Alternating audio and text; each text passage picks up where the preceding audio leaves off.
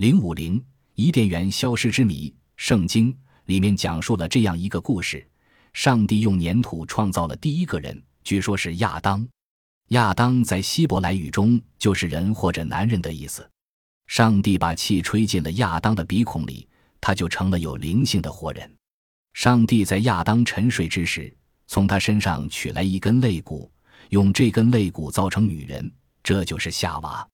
然后，上帝又在东方的伊甸建立了一座花园，它就是伊甸园，也叫乐园、天堂或者天国。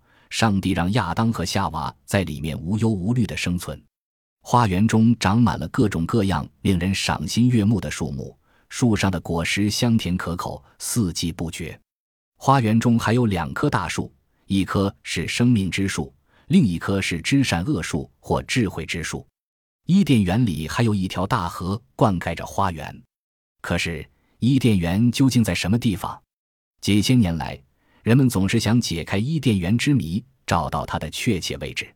传说它在古代的美索不达米亚，有些学者说它在伊拉克南部，甚至有学者认为它在更远的南部波斯湾的海底。从尼泊尔遗址出土的楔形文字泥板表明，苏美尔神话与圣经中的故事颇有渊源。苏美尔神话讲述了一片光明的净土，那里没有疾病和死亡。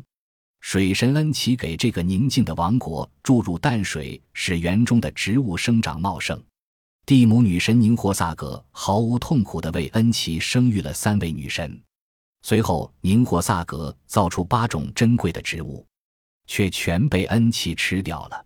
女神勃然大怒，宣称恩奇必死无疑，而后抛弃了他。但恩奇身体的八个部位患病后，一只聪明的狐狸说服他去救水神的性命。女神最终来到水神身旁，为他的每个患病部位造出一位痊愈女神，其中包括肋骨部位。在苏美尔语中，肋骨一词为“梯”。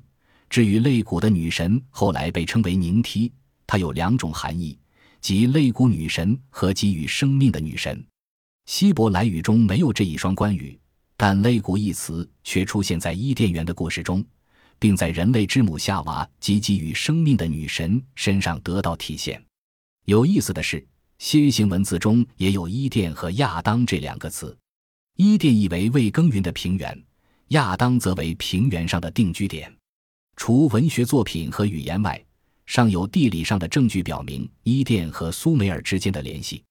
正如《引九月全书创世纪》中叙说的，从伊甸流出来的那一条河滋润着园子。并从那里分为四条支流，其中一条是幼发拉底河，一条是底格里斯河。至于另外两条河基训河和比逊河，长期以来学者们一直弄不清它们的具体位置。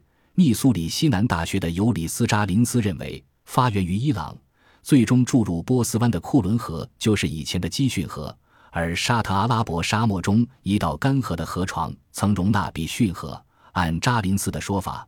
伊甸园位于波斯湾地区四条河流的交汇处，这里在三万两千年前气候宜人，但到公元前一千五百万年却变得干旱起来，那里的牧民被迫迁往别处。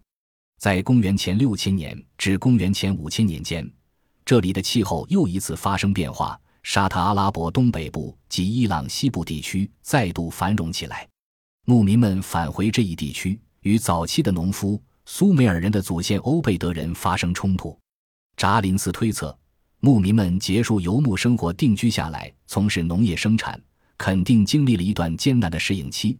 他们很可能就在这一时期流传下来一个千年之前失去伊甸园的故事。以前人们无需耕作即可依赖土地生活。然而，伊甸园最终是怎样沉入波斯湾海底的呢？查林斯认为，在最后一次冰川季之后。冰川逐渐融化，造成海面升高。伊甸园大约在七千年前没入海中。